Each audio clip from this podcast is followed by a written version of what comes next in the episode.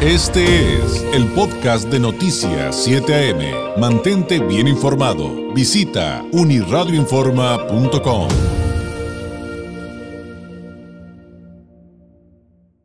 En la línea telefónica, la directora general de ProOncavi Asociación Civil, la licenciada Edith Pérez Velázquez. Licenciada, ¿cómo está? Qué gusto saludarla. Buenos días. Hola, muy buenos días. En el marco del Día eh, de la Mujer, doctora, ¿cómo entender cómo se vinculan los reclamos de una sociedad que sufre esta inequidad por la cual se conmemora esta fecha y el tema de la salud. Y el tema de la salud tal vez, licenciada, eh, más centrado justamente eh, en, lo que hace Proncavi, en esta lucha pues que tienen las mujeres contra una enfermedad como lo es el cáncer. Pues yo creo que también es un día en el que debemos reflexionar justamente sobre los derechos que tienen las mujeres con cáncer y que se marcan en la Declaratoria de los Derechos de Latinoamérica.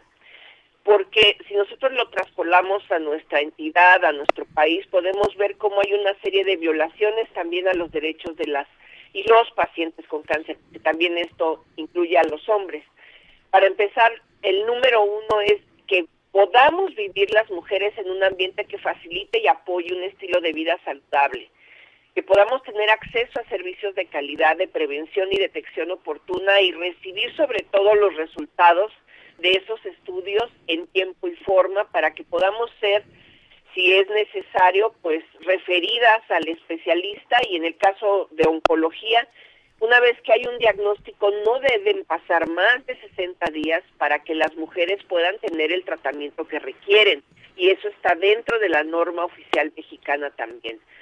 Obviamente también es recibir atención médica de calidad, sin importar la condición socioeconómica, un respeto, un trato digno, y esto también va para los servidores de públicos, los médicos, el personal de salud, que a veces son los que empiezan a violentar los derechos de las mujeres. Y bueno, de ahí es un tratado de 21 diferentes eh, principios que se debieran respetar. El tema laboral es otra cosa muy importante. Hay mucha discriminación laboral con las mujeres que tienen cáncer. De hecho, ya no se les quiere después contratar cuando saben que tuvieron la enfermedad y hemos tenido casos donde les dicen que para qué si ya se van a morir y las corren del trabajo por tener cáncer. Entonces, no tenemos garantías para que tengan un acceso equitativo y mejores tratamientos disponibles en su lugar de residencia, donde también esto eh, está marcado en todos estos tratados. Necesitamos que las mujeres reciban su quimioterapia, su radioterapia, sus eh, eh, tratamientos hormonales, su tratamiento biológico en el lugar donde residen y no que tengan que ir como aquí en Baja California, donde tenemos un alto índice de mujeres que tienen INSABI, a Mexicali todas a quedarse allá varios días por varios meses para recibir sus tratamientos. Y estos son algunos de los 21 eh, principios donde vemos que realmente pues estamos violentando todos estos derechos de las pacientes con cáncer. Hay eh, pues también casos prácticamente todos los días, licenciada, esta semana dábamos cuenta de una mujer con cáncer que decía no le entregan el medicamento que requiere para salvar su vida y regresamos al tema del desabasto en medio de estos principios que nos está explicando y que al final se traducen entonces pues en esta violencia en el, en el contexto de, del derecho a la salud. Ahora, em, son parámetros estos que nos acaba de comentar, licenciada, los más correctos porque eh, nos tocaba comentar hace algunos meses alguna nota de, algún país, que si no me equivoco es Finlandia, donde en cuanto se entrega un diagnóstico de cáncer, la autoridad está obligada, so pena, eh, eh, no solamente administrativa, sino también penal, de brindar atención inmediata apenas en 48 horas, licenciada. Yo decía, qué, maravilla de, de servicio. Obviamente somos países muy distintos y con condiciones económicas absolutamente opuestas, pero, pero lo que tenemos hoy por hoy, si se aplicara, ¿alcanza? Mire, hay un grupo médico que se reúne cada dos años que marcan el se llama el Consenso Nacional de Cáncer de Mama. Y hablo de mama porque es el tipo de cáncer que más tienen las mujeres.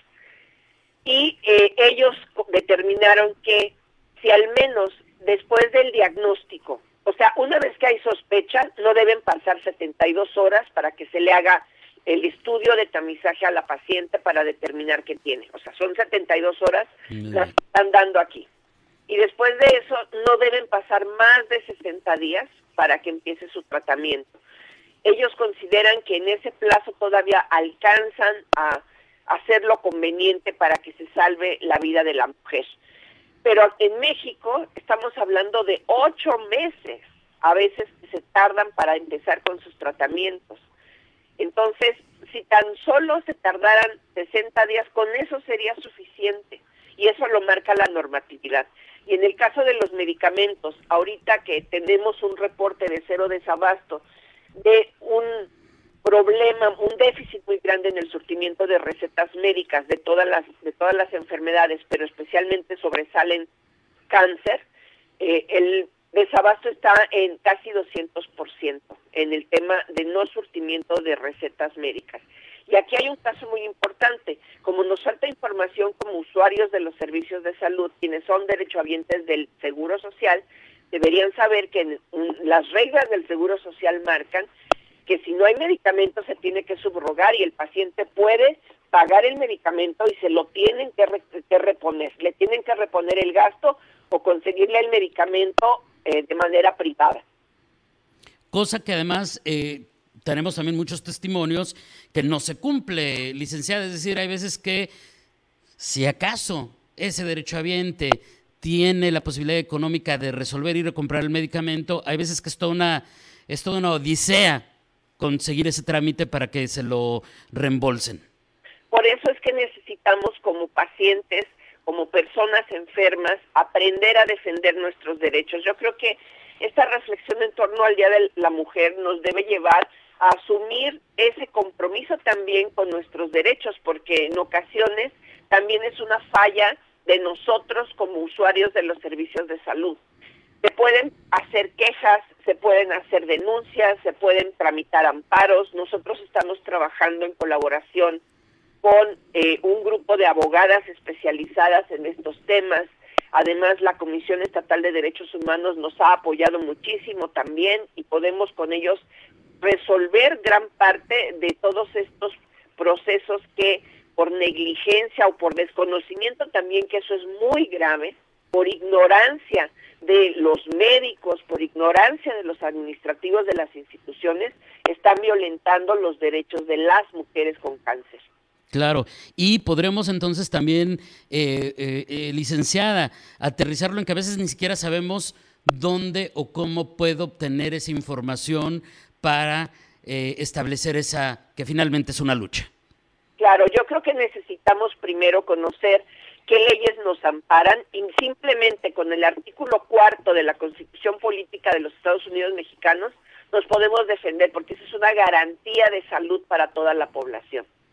Y ahí está muy claro que necesitamos tener derecho a la salud y obviamente derecho a la vida y que debe ser respetado por todos.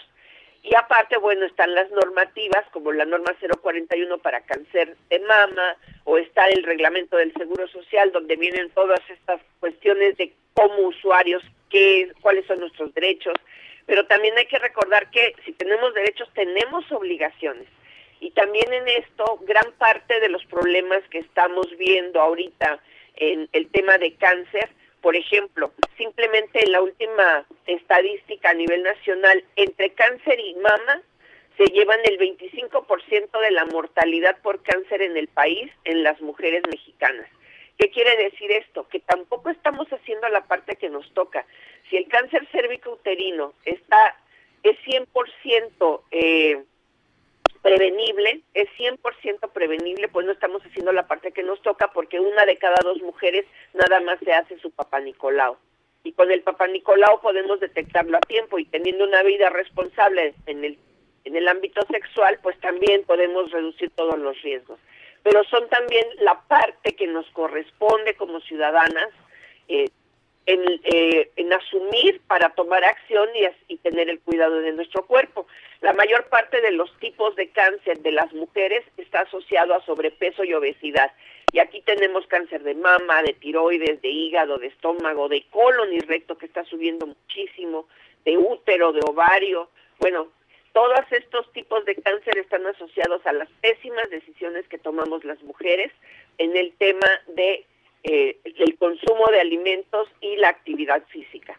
Por acá nos preguntan del público, eh, eh, dice la señora Serge, em, ¿qué relación hay entre ciertos tipos de cáncer y, la vacuna de BPH? O, bueno, me imagino que a lo mejor no estoy leyendo bien la pregunta, este, pero ¿Qué nos puede comentar, licenciada? O sea, sí tengo entendido que es que, que, que, sí es un elemento importante eh, el, el, el, de estas vacunas de VPH, evitar este virus de papiloma humano como un factor también de ciertos tipos de cáncer. Mire, lo que pasa es que el cáncer de cuello uterino está muy asociado al virus del papiloma humano, pero también el virus, el cáncer de cuello uterino está asociado a tabaquismo. Hay otro tipo de infecciones de transmisión sexual a uso de hormonales orales también y a un gran número de embarazos. Aparte, pues curiosamente también se presenta asociado a deficiencias nutricionales y a un inicio de vida sexual sin protección desde la adolescencia. O sea, son todos estos eh, estas causas. Sin embargo, se ha visto que como está muy asociado al virus del papiloma humano, casi en un 90%, pues es la única neoplasia prevenible al 100% mediante la vacunación contra el virus del ah, papiloma humano. Se protege contra los tipos, prácticamente son contra un 70% de los tipos del virus del papiloma que están asociados al cáncer cervicuterino. Por eso es muy importante que se lleve a vacunar a las niñas y por eso es que en algunos países también se está promoviendo que se vacune a los niños con, con esta vacuna, aunque ellos son portadores, pero que también se vacune para que se reduzcan los riesgos en las mujeres. Qué interesante ese tema. Ojalá tengamos oportunidad de desglosarlo más a detalle. Se nos quedan también preguntas del público otra vez, licenciada, pero le agradezco enormemente. Algo que agregar, algún mensaje final eh, para cerrar esta plática, por favor, licenciada. Pues que por favor asumamos nuestro compromiso de conocer nuestros derechos y defendernos. No hay que tener miedo de hacer una, de presentar una queja por escrito, de hacer una denuncia, porque mientras más dejemos que sigan avanzando estas violaciones a nuestros derechos, más problemas vamos a tener. Y yo creo que como el lema de todas estas marchas juntas somos más fuertes y hay que trabajar juntas también en la promoción de los derechos y en el respeto de los derechos a la salud y a la vida de quienes están viviendo con el cáncer. Licenciada, como siempre, muchas, muchísimas gracias por su tiempo. Seguiremos en contacto si nos los permite. Muy buenos días. Buenos días, muchas gracias. La licenciada Edith Pérez Velázquez, directora general de ProUncavi, Asociación Civil. Este fue el podcast de Noticias 7am. Mantente bien informado. Visita unirradioinforma.com.